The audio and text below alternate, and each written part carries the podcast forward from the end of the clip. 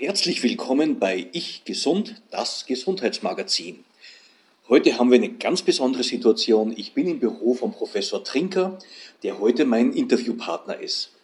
Herzlich willkommen. Grüß Gott. Herr Professor Trinker, wir werden ihn gleich vorstellen. Er beschäftigt sich mit Epilepsie und wir sprechen heute über Epilepsie vor und nach Covid. Und zwar gleich nach dem ersten Musikstück. Was werden wir hören? Was haben Sie ausgewählt? Wir haben ausgewählt Amy Winehouse. Back to Back. Black. To Black.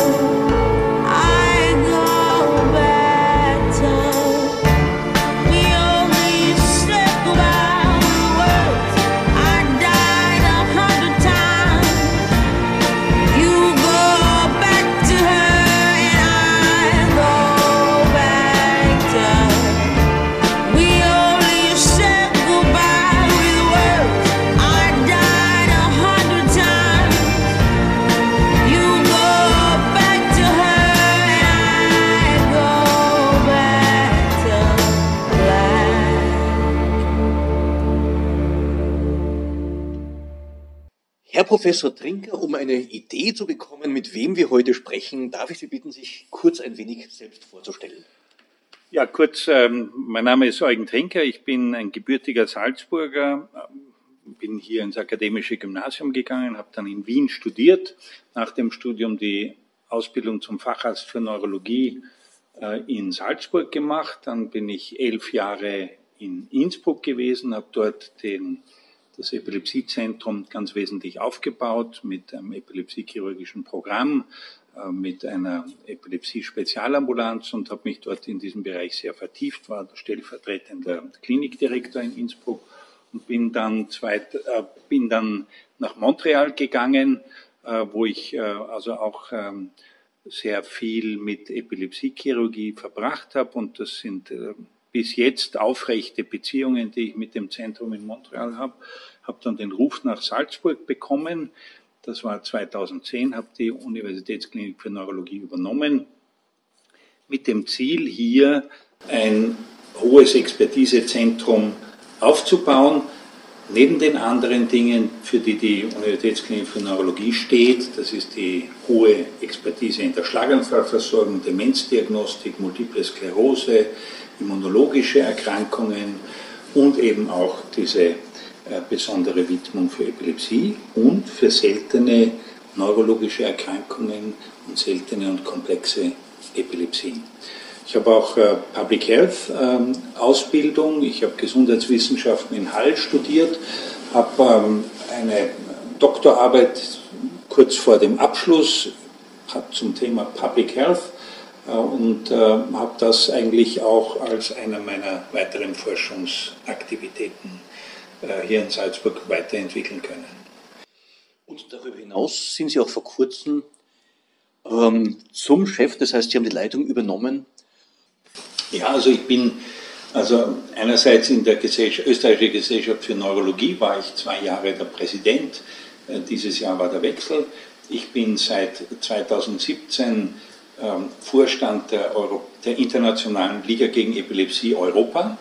Die ist in Regionen aufgeteilt. Europa ist die WHO-Region Europa mit 50 Ländern. Das geht also bis Usbekistan, Tadschikistan, Kirgisistan, Turkmenistan, gesamten EU-Länder und ähm, eine, annähernd eine Milliarde Einwohner.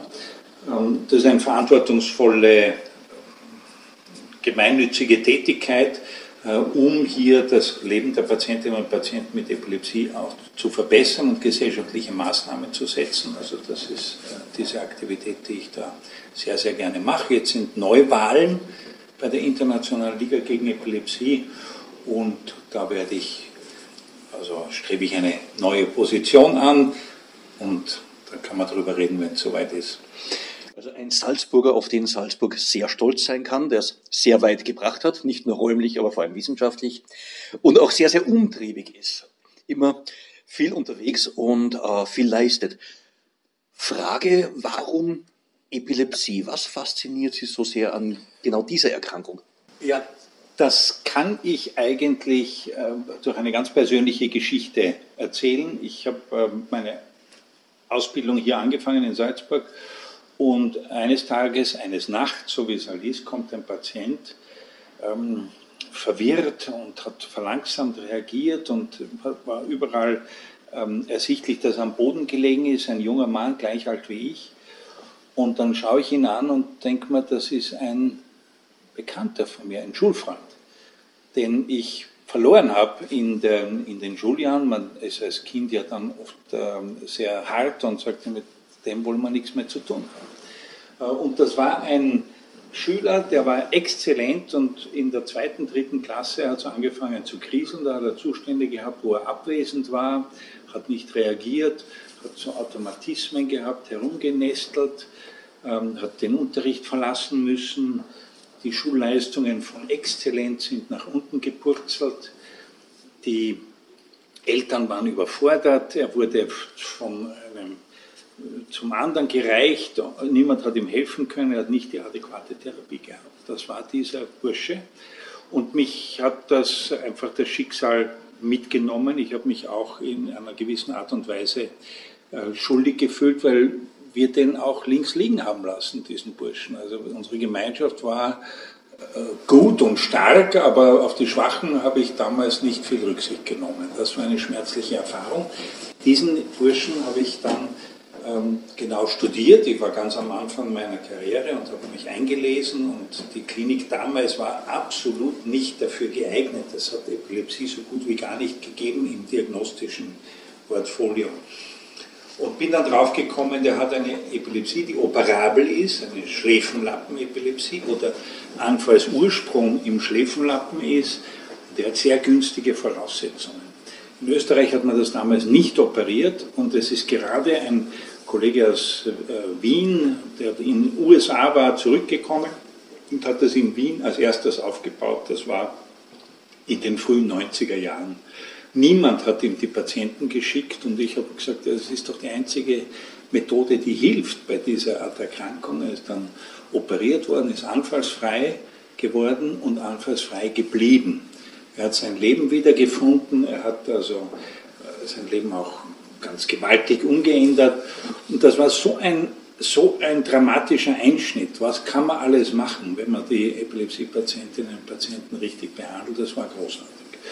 Das hat lebenslänglich eine unglaubliche Motivation gebracht, dass das ist noch immer unterversorgt, noch immer wird zu wenig auf diesem Gebiet gemacht, noch immer wird auch zu wenig geforscht im Vergleich zu anderen Erkrankungen. Es geht ja immer ums Geld, wo investiert man.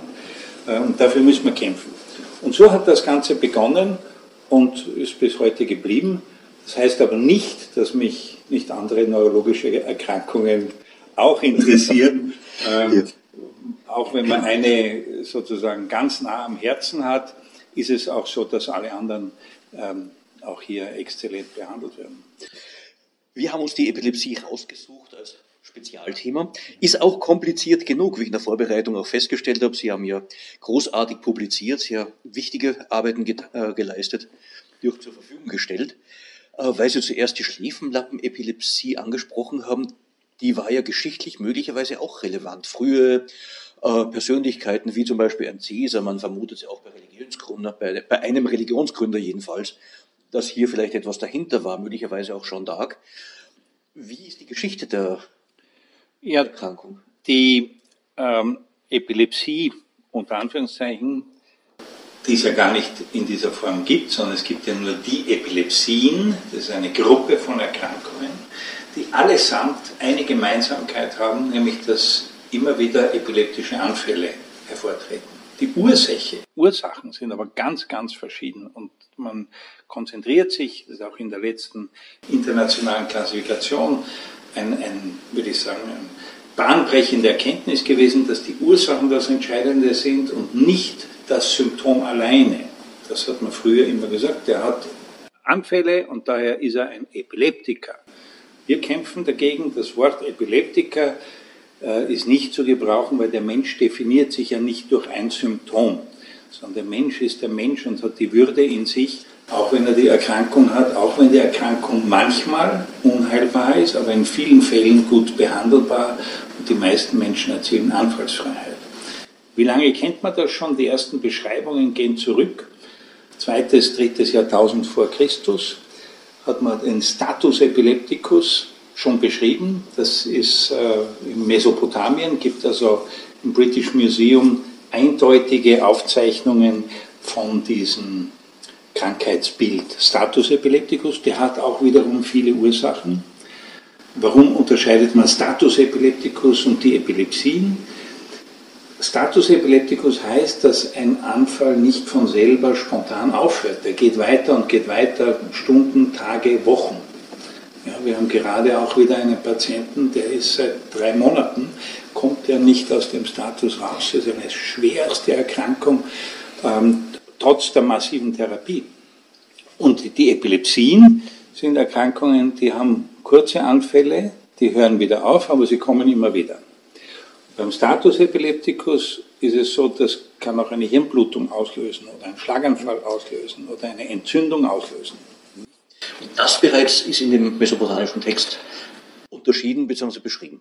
Das ist ähm, beschrieben im Status Epilepticus und die Beschreibung der Epilepsie ist deutlich später. Das ist Hippokrates. Für die Erkrankungen, die wir so kennen, ist das natürlich auch eine sehr frühe Beschreibung. Faszinierend, wie früh das schon erkannt worden ist. Sie haben jetzt schon quasi ins Thema auch direkt eingeführt, was ist Epilepsie? Die Epilepsie gibt es nicht. Es wird unterschieden zwischen dem Status Epilepticus, also eine von langer Dauer, ähm, ein Zustand von längerer Dauer und die wiederholten epileptischen Anfälle von kurzer Dauer. Mhm. Ähm, dieser epileptische Anfall, wie zeichnet sich der aus? Wie erkennt man den? Also das Wichtigste ist einmal, dass der epileptische Anfall im Gehirn entsteht. Und je nachdem, wo er im Gehirn entsteht, hat er unterschiedliche Symptome. Ist das Ganze in der motorischen Region, die für die Bewegungen verantwortlich sind, dann hat der Patient Zuckungen an einer Extremität, meistens äh, rhythmische Zuckungen, die sich ausbreiten können. Das ist ein fokalmotorischer Anfall. Der wird nach dem benannt. Hat der oder die einen Anfall im Schläfenlappen, so wie ich es vorher erwähnt habe, sind typischerweise vegetative Phänomene, eine epigastrische das heißt, Aura, das heißt, genau? das heißt eine eigentümliche Übelkeit verbunden mit einem Gefühl der Familiarität. Ich habe das schon mal gesehen, so eine Art Déjà-vu.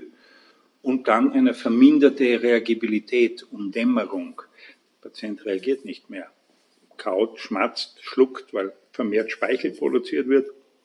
Diese ganzen Symptome wären typisch für den Schläfenlappen und zwar in einem Teil des Schläfenlappens. Dann gibt es wieder andere, die haben visuelle Symptome, die sehen zum Beispiel Muster oder Zacken oder haben auch zum Teil geformte Halluzinationen im Anfall und dann bildet sich das wieder zurück. Und die Lokalisation ist entscheidend für die Symptome. Und sind beide Hirnhälften betroffen, beide motorischen Regionen, dann passiert das, was man eigentlich landläufig so kennt, nämlich dass der Körper sich anspannt, streckt, am ganzen Körper krampft, Patient stürzt zu Boden, ist tief bewusstlos, zuckt und es ist Schaum vom Mund, oft ein Zungenbiss und Harnabgang. Das ist ein großer Anfall, man nennt das Grand Mal und jetzt in der neuen Klassifikation bilateral tonisch-klonisch. Dazu kommen wir noch. Das ist auch wiederum ein sehr kompliziertes äh, Thema. Hier gleich eine Frage, weil Sie den Zungenbiss erwähnt haben. Ist es sinnvoll, einem Epileptiker wirklich etwas in den Mund zu stecken, um äh, Verletzungen, Selbstverletzungen zu vermeiden? Gut, dass Sie das fragen. Es ist nicht sinnvoll. Es äh, passieren dadurch mehr Verletzungen, als man sie eigentlich gerne hätte. Erstens, weil der Muskeltonus, die Anspannung der Muskulatur im Kinn so stark ist, dass sie auch ohne Probleme einen Finger durchbeißen kann ähm, und hier Verletzungen entstehen, wenn jemand helfen will und dem in den Mund greift. Das Zweite ist, meistens ist ja schon der Zungenbiss entstanden und der, der Krampf ist zu dieser Zeit sehr stark. Das heißt, was man tun soll und muss, ist Folgendes. Erstens, den Patienten aus einem Gefahrenbereich bringen und zum Beispiel eine Jacke unterlegen, damit er sich nicht äh, den Kopf auf den Boden schlägt. Zweitens abwarten, bis der Anfall vorbei ist und dazu muss man erstens auf die Uhr schauen. Dauert der Anfall länger als fünf Minuten, muss man auf alle Fälle, äh, dann ist Alarm, dann muss man auf alle Fälle die, die Rettung und den Notarzt holen. Die meisten großen Anfälle hören nach zwei Minuten auf subjektiv, das Zeitempfinden des Beobachters ist natürlich ganz schwierig. Deswegen sage ich immer auf die Uhr schauen und dann wirklich mal. Wenn der Anfall vorbei ist, warten, bis der Patient erschlafft und dann in die stabile Seitenlage bringen. Nicht vorher. Wenn man vorher in die Seitenlage bringen will, dann hat man die Gefahr einer Schulterluxation, das heißt, der Schulterkopf springt aus der Pfanne, ähm, weil die Anspannung so groß ist. Und das ist auch eine der typischen Verletzungsmuster für die Patientinnen und Patienten mit Epilepsie. Wenn wir jetzt auf die Ursachen gehen, was löst im Gehirn, das ist, Gehirn ist ein faszinierend kompliziertes äh, Organ, aber was löst das jetzt aus? Was passiert da im Gehirn? John Ewlings Jackson, das ist so der, der Vater der modernen Neurologie, England, 19. Jahrhundert, hat die den epileptischen Anfall so definiert, dass es eine plötzliche, heftige und ungeordnete Entladung von Nervenzellen ist. Das ist eine Definition, die bis heute gilt und die äh, noch immer der Kern der, des epileptischen Anfalles darstellt. Jetzt ist die Frage, und die ist natürlich offen, warum funktioniert das Gehirn normalerweise gut? Und dann kommt es wieder zu dem epileptischen Anfall mit den plötzlichen heftigen Entladungen. Und man stellt sich das so vor, dass die ähm, Zellen sind ja nicht isoliert im Gehirn, sondern die sind verbunden in einem Netzwerk. Und es gibt äh, Systeme, die haben eine engere Verbindung und andere eine weniger enge Verbindung, also sogenannte Netzwerkzentren oder Knoten. Und die diskutieren die ganze Zeit miteinander. Also es ist ein, ein reger Verkehr zwischen den Nervenzellen, ständig eine Erregung und ständig aber auch eine Hemmung, weil sonst würde man dauernd äh, irgendwelche Informationen weiterleiten, die auch gar nicht wichtig sind. Das heißt, das Wechselspiel zwischen Hemmung und Erregung ist das, was darüber entscheidet, ob eine vermehrte Erregung da ist, eine Hypererregung oder eine ähm, eine Hypersynchronizität äh, oder ob eine Hemmung auftritt.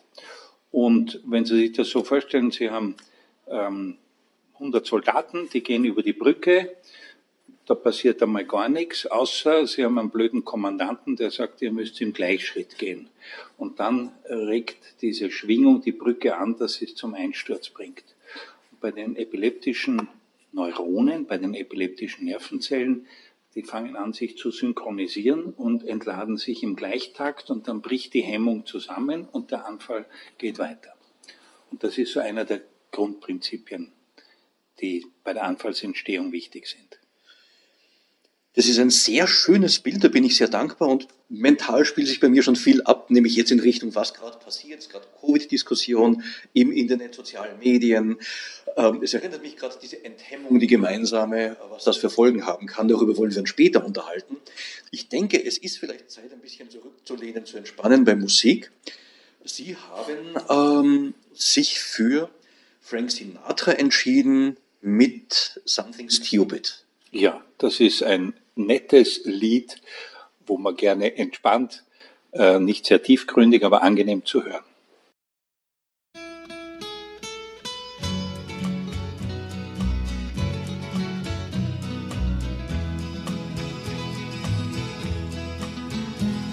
I know I stand in line until you think you have the time to spend an evening with me. And if we go someplace to dance, I know that there's a chance you won't be leaving with me.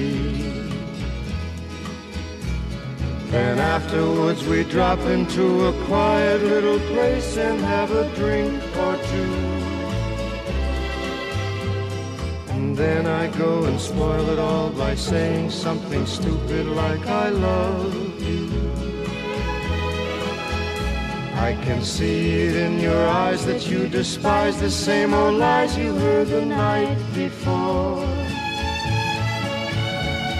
And though it's just a line to you, for me it's true and never seemed so right before.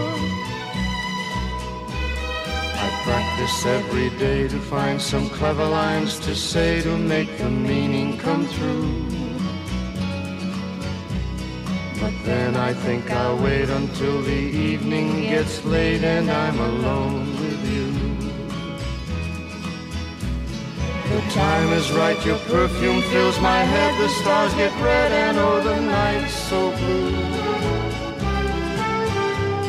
And then I go and spoil it all by saying something stupid like I love you.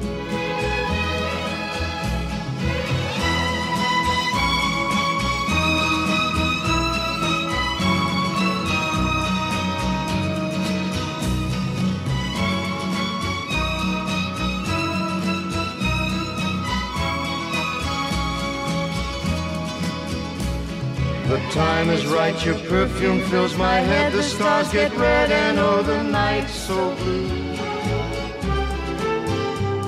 And then I go and spoil it all by saying something stupid like I love you.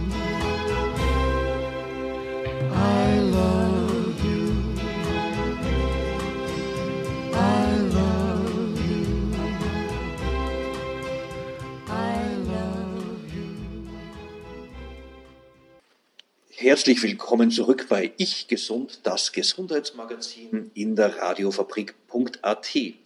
Mein heutiger Gast, Professor Trinker, Vorstand des Instituts für Neurologie. Wir besprechen heute das Thema Epilepsie vor und nach Covid. Herr Professor, wir haben uns jetzt intensiv darüber unterhalten, was die Ursachen sind, was, dass man Epilepsie nicht einfach als Epilepsie bezeichnen kann. Sie selber waren sehr aktiv und haben das aktuell gültige System der Einteilung der Epilepsien äh, vorgeschlagen und äh, sozusagen auch durchgebracht. Jetzt meine erste Frage. Die Menschen sind ja alle sehr unterschiedlich und müssen unterschiedlich behandelt werden.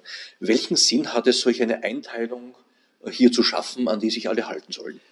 Also zunächst einmal die Klassifikationskommission, der ich vorgesessen bin, war die für Status Epilepticus, für die schwerste äh, Ausdrucksform eines epileptischen Anfalls.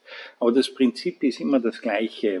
Wenn wir etwas klassifizieren wollen, dann gehen wir davon aus, dass das, was wir sehen oder wie ein Anfall sich gestaltet, dass das einen biologischen oder neurobiologischen Hintergrund hat und auch tatsächlich einen Einfluss darauf, wie wird es behandelt. Ähm, Klassifikationen dienen erstens der Kommunikation miteinander. Also wenn ein Arzt oder eine Ärztin mit dem anderen spricht, dann muss der oder die verstehen, was, worüber redet der? Ist das dieses Element der Erkrankung? Das ist wichtig für den Sprachgebrauch. Das Zweite, sie müssen der Forschung dienen. Das heißt, ich muss die Patienten ja gruppieren können und die Ursachen erforschen. Und es ist sehr naheliegend, dass Menschen, die ähnliche oder gleiche Anfälle haben, auch ähnliche oder gleiche Ursachen haben können. Oder dass diese Anfallstypen, und derer gibt es 70 verschiedene, dass die auf gewisse Medikamente besser ansprechen als auch auf andere. Und daher ist die Klassifikation wichtig und das nehmen wir sehr ernst, oft sogar wesentlich ernster als die Kolleginnen und Kollegen in USA oder England, die oft dazu neigen, alles in einen Topf zu werfen und nicht so differenziert zu betrachten und sagen, das äh, reicht ja, wenn wir sagen, das ist ein Anfall. Andererseits gefällt mir auch gut in der Publikation von 2015, die Sie eben äh, veröffentlicht haben, dass sie auch ausdrücklich darauf hinweisen, dieses Klassifikationssystem ist eine Hilfe, aber nicht als starres ja. Element zu sehen, sondern als Vorschlag, als Orientierungshilfe. Jede Klassifikation ist eigentlich im Fluss. Und je mehr wir wissen, je mehr wir erfahren, desto mehr müssen wir die Klassifikation wieder überarbeiten. Und äh, wenn wir uns festhalten an das, was äh, irgendwann einmal gemacht wurde, dann sind wir nicht wissenschaftlich unterwegs, weil das unterscheidet ja Wissenschaft vom Dogma. Das heißt nicht, dass es manchmal auch dogmatische Wissenschaftler gibt, aber die Wissenschaft muss prinzipiell ähm, frei sein von den Einflüssen und von diesen Beharrlichkeitstendenzen, dass man sagt, ja, ich habe diese Klassifikation gemacht, die ist richtig und mit der gehe ich in Pension und mit der werde ich sterben. Nein, wenn es neue Erkenntnisse gibt, dann muss das überarbeitet werden und dann äh, fließt das auch wieder ein in die nächste Klassifikation. Können Sie vielleicht, es, es ist sehr kompliziert, aber in einfachen Worten so die, das Prinzip der Klassifikation die ja weltweit gebraucht wird, ja. Äh, auch ein bisschen darlegen. Also beim Status Epilepticus, das ist diese, äh, ein Anfall, der nicht spontan aufhört. Ähm, der kann Tage, Wochen dauern und dann hat man natürlich schon die Behandlungsmöglichkeit versäumt, weil es ändert sich, je länger der Anfall dauert, desto mehr ändert sich im Gehirn die Neurotransmitter, die Überträg, äh, Überträgerstoffe, die Botenstoffe zwischen den Nervenzellen ähm, sind nicht mehr wirksam, andere werden vermehrt ausgeschüttet, nämlich die, die die Hirnerregung verursachen. Glutamat ist das vor allem. Und ich muss hier eine zeitlich angepasste Behandlung anbieten. Daher sind wir davon ausgegangen, wie lange dauert ein Anfall normalerweise.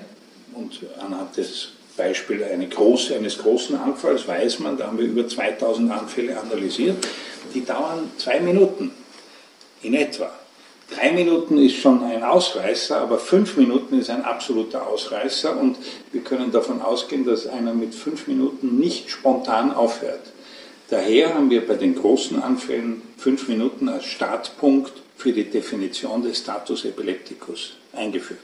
Das ist T1 Time 1. Und wenn der Anfall jetzt weitergeht und weitergeht und weitergeht, dann hat er irgendwann einen Hirnschaden, der Mensch, und daher wollen wir den Hirnschaden vermeiden. Die Frage ist jetzt, wann ist der Hirnschaden da? Das ist in etwa nach einer Stunde.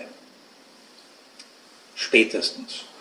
Bei kleineren Anfällen, die nur regional sind, ist die Grenze für T1 fünf Minuten äh, und äh, die, die ähm, T2 ähm, wissen wir nicht genau, ist auch eine Stunde. So. Also T2 der Punkt, wo der Hirnschaden eintritt. Wo der Hirnschaden eintritt, ja.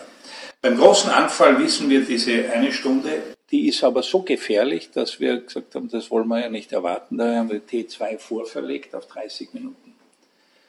Und das leitet uns aber auch in der Therapie. Dass wenn ein Anfall jetzt fünf Minuten dauert, muss ich den unterbrechen. Weil die Chance, dass es weitergeht, ist sehr, sehr hoch und das will man dem Patienten nicht zumuten. Und wenn ich jetzt weiß, die erste Medikation, das erste Medikament, was ich gebe, wirkt nicht, der Anfall geht weiter, muss ich das zweite geben und das dritte. Das geht nach einem Stufenplan.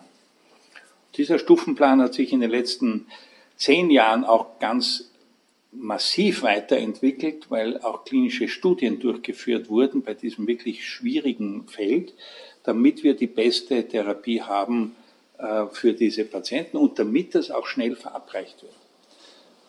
Welche Art von Medikament steht zur Verfügung?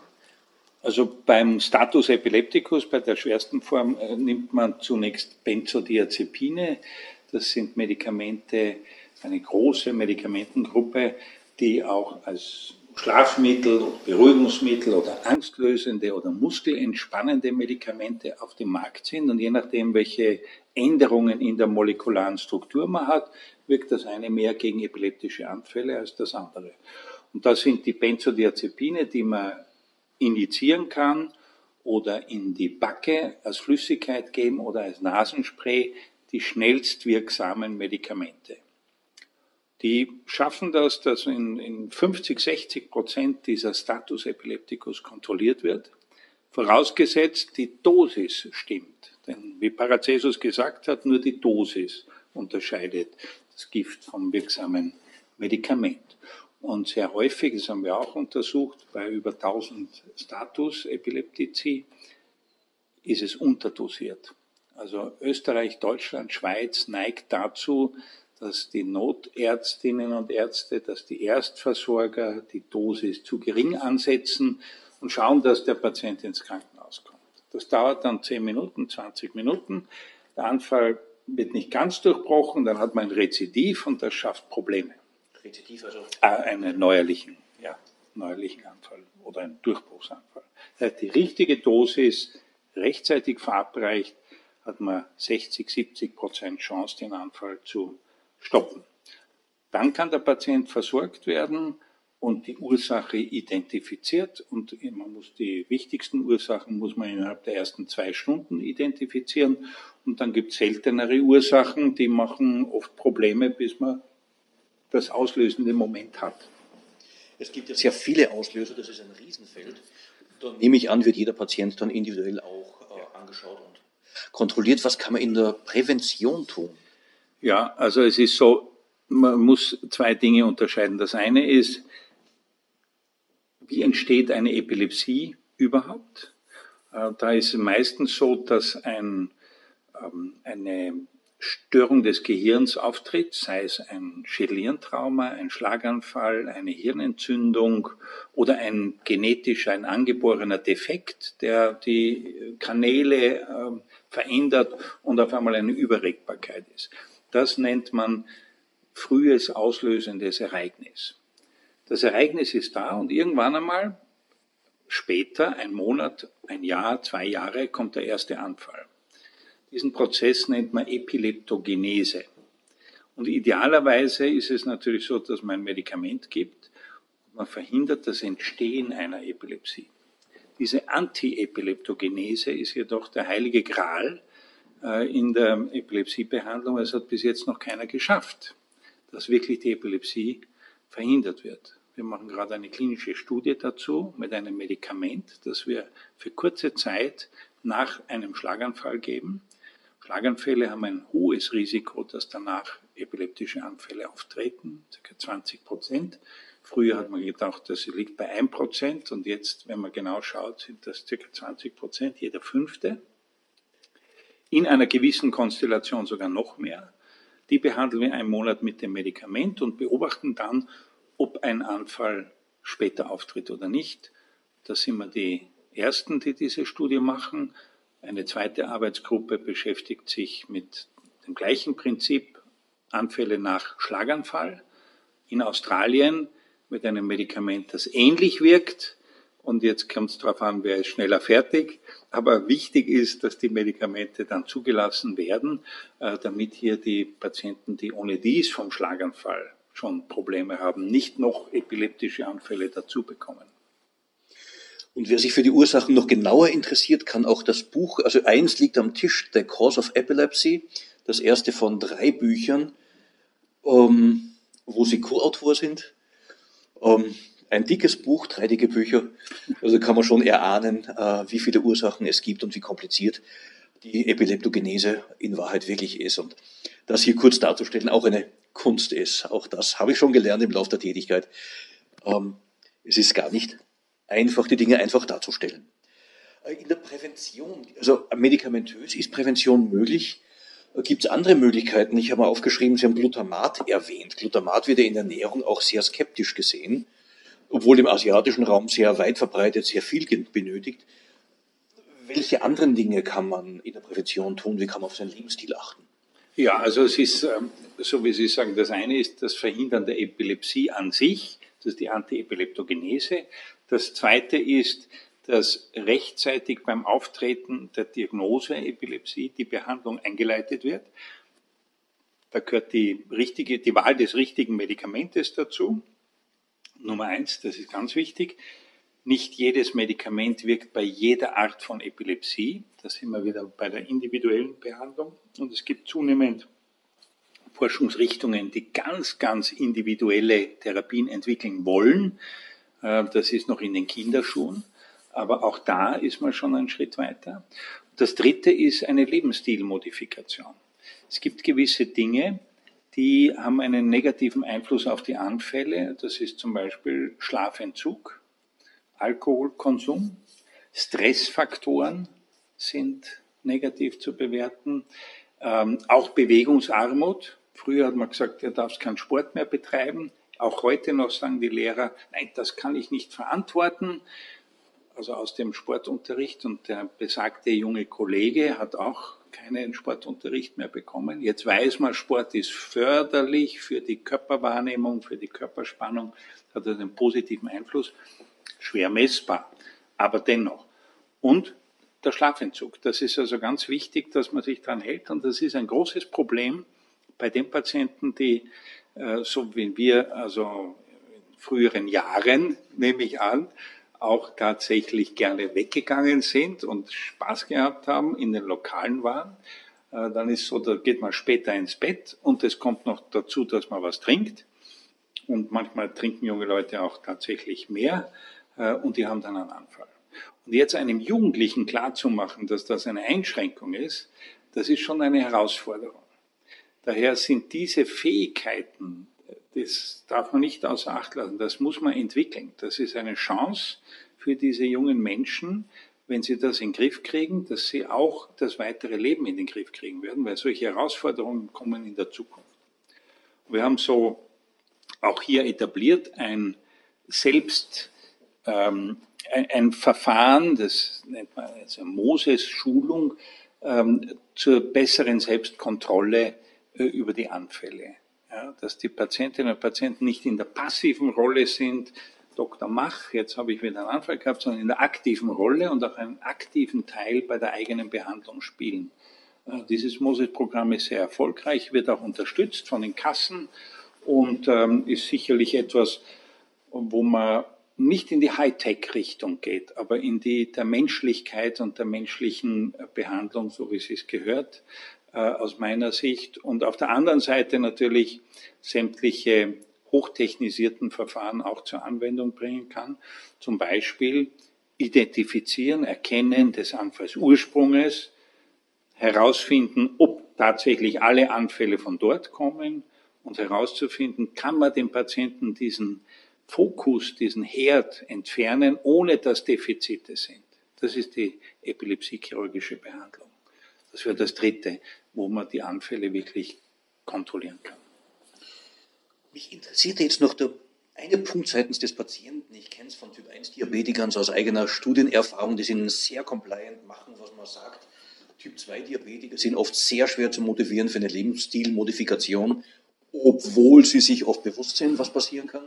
Wie ist es bei Epileptikern? Halten sie sich dann an diese Lebensstilmodifikationen oder ist es eher schwierig?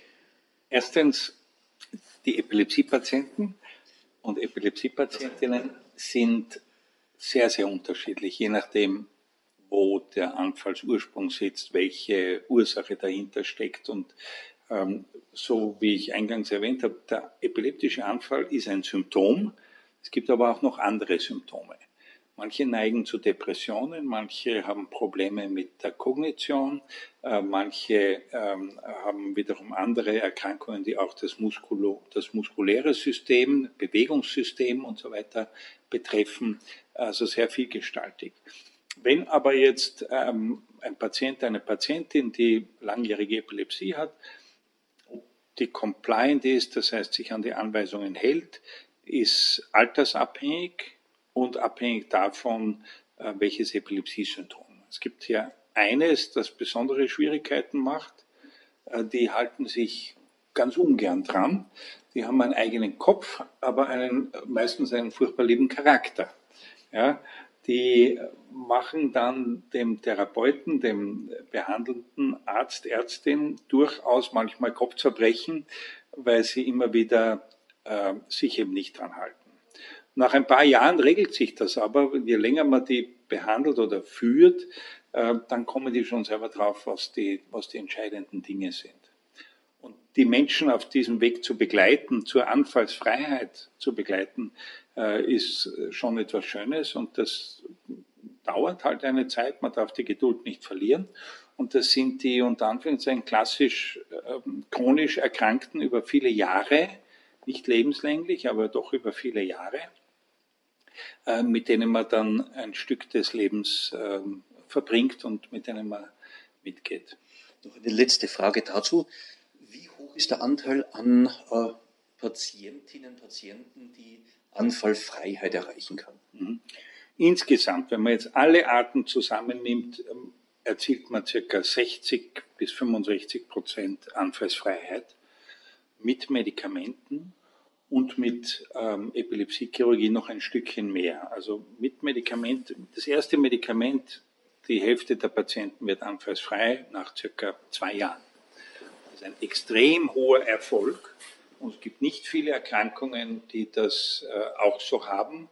Denken Sie an die Parkinson-Erkrankung. Kann man gut behandeln, aber ist lebenslänglich. Und bei Epilepsien nach einer gewissen Zeit kann man die Medikamente auch absetzen und der Patient ist geheilt. So, jetzt gibt's aber dann die 30 Prozent, 40 Prozent Therapieresistenten, wo die Medikamente nicht helfen. Davon ist circa die Hälfte potenziell möglicherweise für einen epilepsiechirurgischen Eingriff geeignet.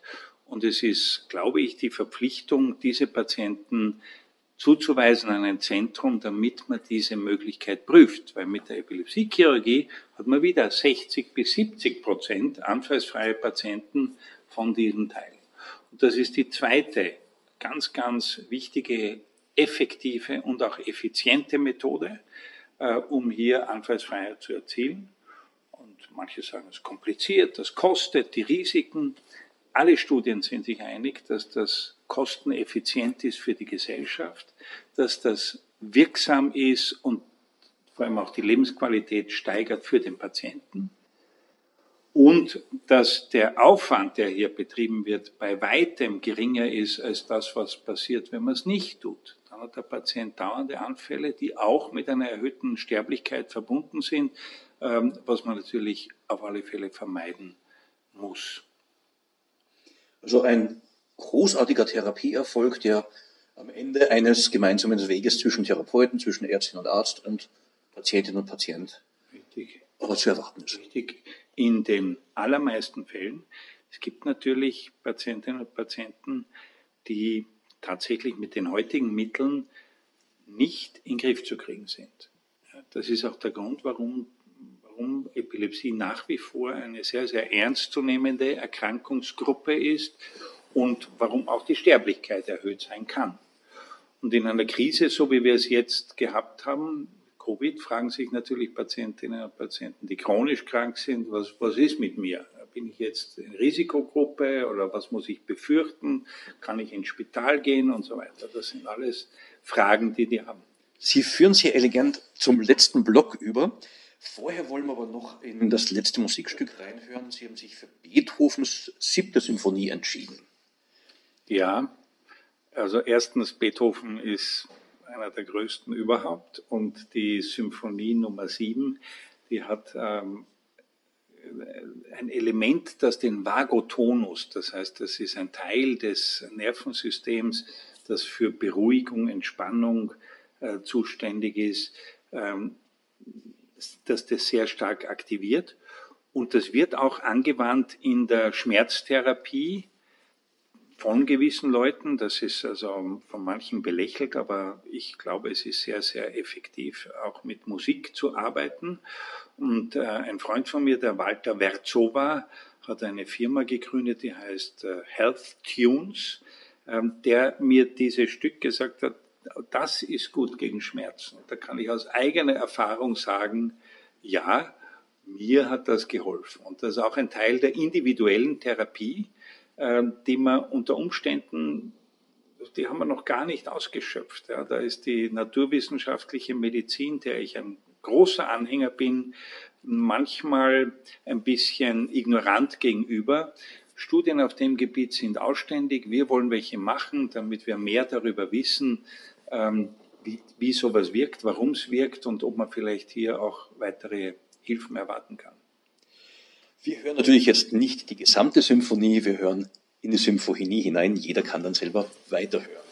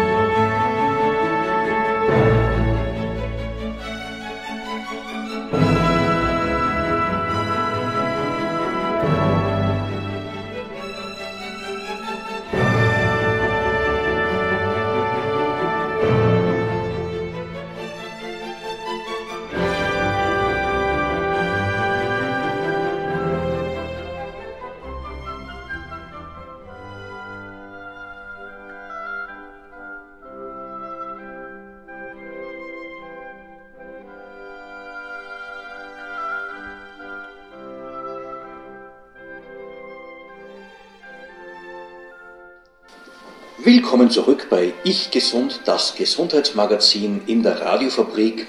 Mein Gast heute, Professor Trinker. Wir unterhalten uns über Epilepsie vor und nach Covid. Wir sind jetzt beim Teil im Endeffekt nach Covid. Sie haben es schon vor der Musikpause angedeutet.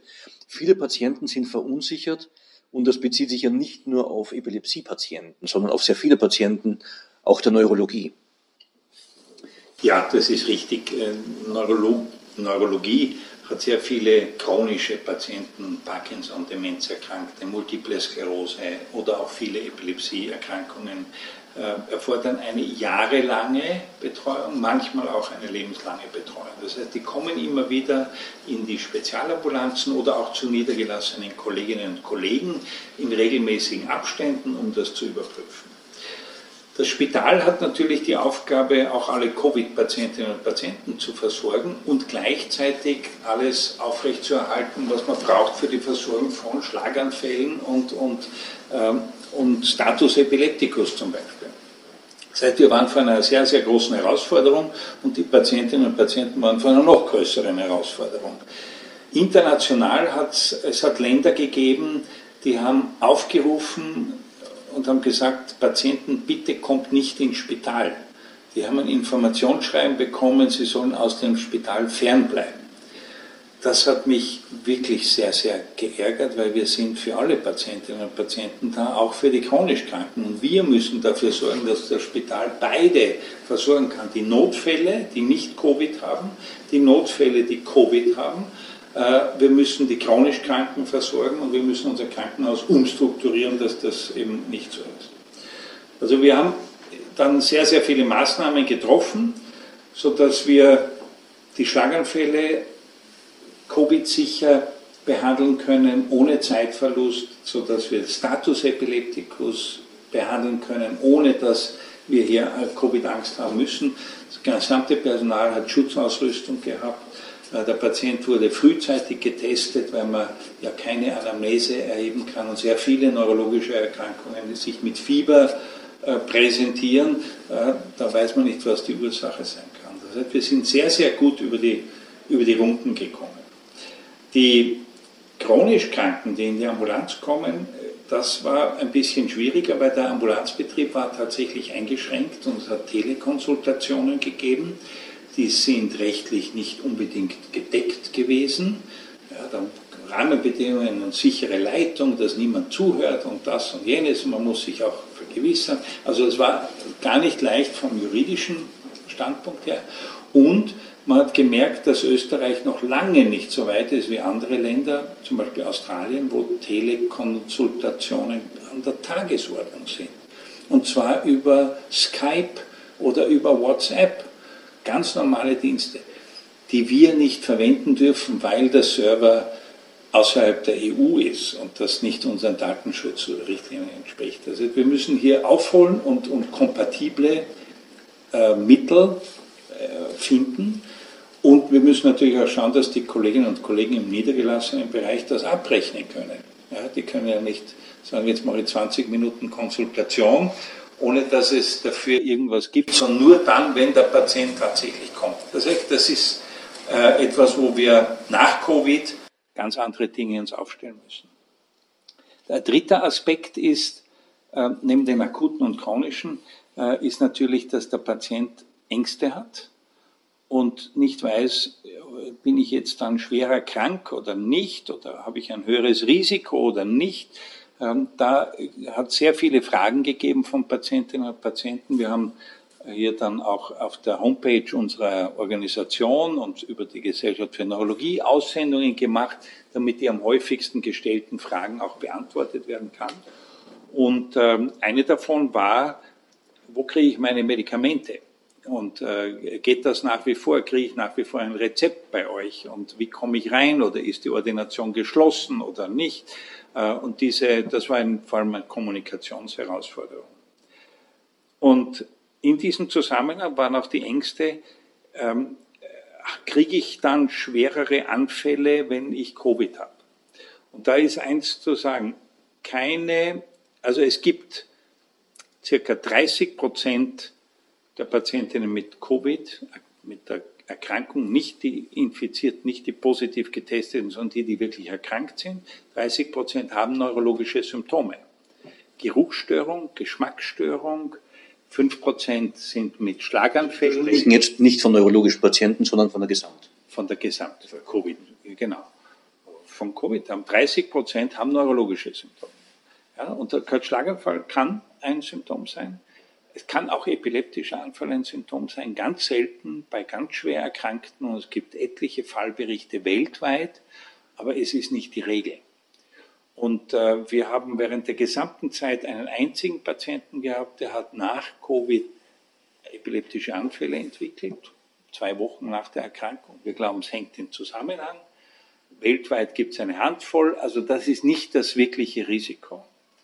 Ähm, für diese Patientinnen und Patienten. Es ist eher das Risiko, andere Erkrankungen, neurologische zu haben, nicht epileptische Anfälle, sondern zum Beispiel Guillain-Barré-Syndrom. Das ist eine Entzündung der Nervenwurzeln, äh, die zu einer aufsteigenden Lähmung führen kann, die man aber sehr gut behandeln kann. Das ist auch eine Covid-Folgeerkrankung.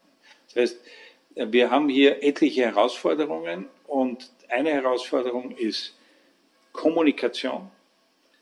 Das ist schrecklich, wie viel Missinformation da ist, wie viel Fehlinformation, Propaganda, möchte ich fast sagen, äh, da ist. Und das verängstigt die Leute. Wir müssen denen Sicherheit bieten und müssen denen auch wirklich klar sagen, das sind die Fakten, das ist das, was wir machen. Das zweite ist Organisation. In der Organisation haben wir drei Bereiche. Das eine ist das Spital. Alle akuten Fälle müssen wir die absolute Top-Versorgung haben. Und die chronischen müssen wir im Spital, aber auch im niedergelassenen Bereich State of the Art nach den Regeln der Kunst äh, versorgen. Und das dritte ist die Telekommunikation, die bei uns in den Kinderschuhen steckt. Und da müssen wir unbedingt äh, besser werden. Wo wir sehr gut waren, das muss ich sagen, wir haben eine relativ gute Anzahl von Krankenhausbetten, bei weitem nicht genug im Bereich der Neurologie, auch bei weitem nicht genug im Bereich der Geriatrie und innere Medizin, aber da waren wir gut ausgestattet, viele Intensivbetten. Und das hat uns, glaube ich, sehr geholfen und auch, dass die Maßnahmen früh getroffen worden sind. Ähm, besonders möchte ich jetzt nochmal nachfragen bei der Versorgung der Patienten. Also Sie haben sehr schön äh, dargestellt, welche Bemühungen da waren, die Patienten auch wirklich zu versorgen. Ähm, Gibt es Untersuchungen, wie sehr jetzt trotzdem, also auch allgemein jetzt nicht in Ihrer Abteilung, sondern so generell die Patientenversorgung beeinträchtigt war und was wir da sozusagen an Folgeschäden für die Zukunft noch erwarten können? Also ich kann Ihnen zwei Beispiele aus unserer Abteilung sagen, die wir selber untersucht haben und ich kann Ihnen sagen ähm, äh, von anderen Erkrankungen in anderen Abteilungen.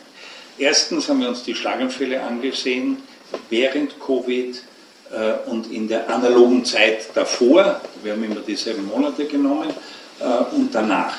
Und es war kein Unterschied in Anzahl der Schlaganfälle, die zu uns gekommen sind. Es war eine etwas längere Zeitdauer vom Beginn der Schlaganfälle, bis sie zu uns gekommen sind. Also Onset to Door Time, die war etwas länger.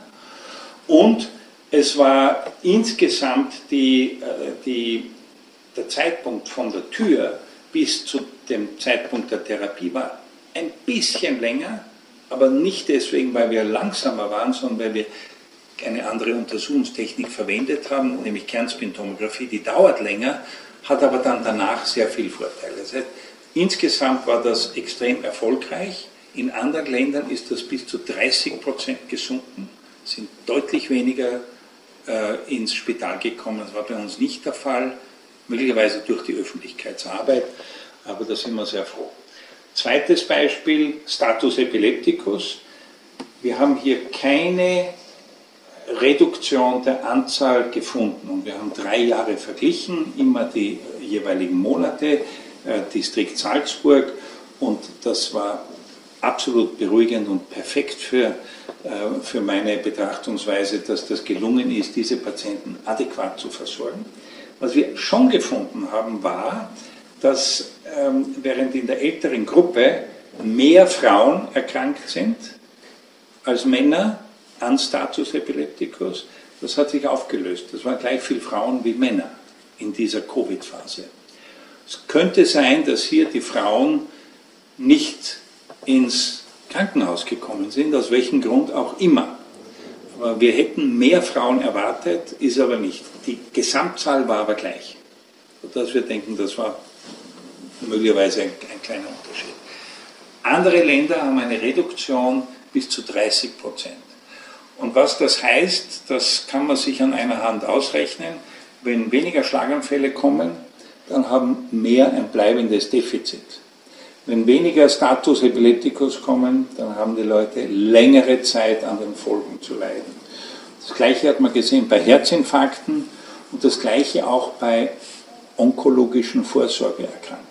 Das heißt, es gibt schon ein Problem, das da ist, das bei uns, denke ich, aufgrund unseres Managements deutlich geringer ausgeprägt ist als in anderen Ländern.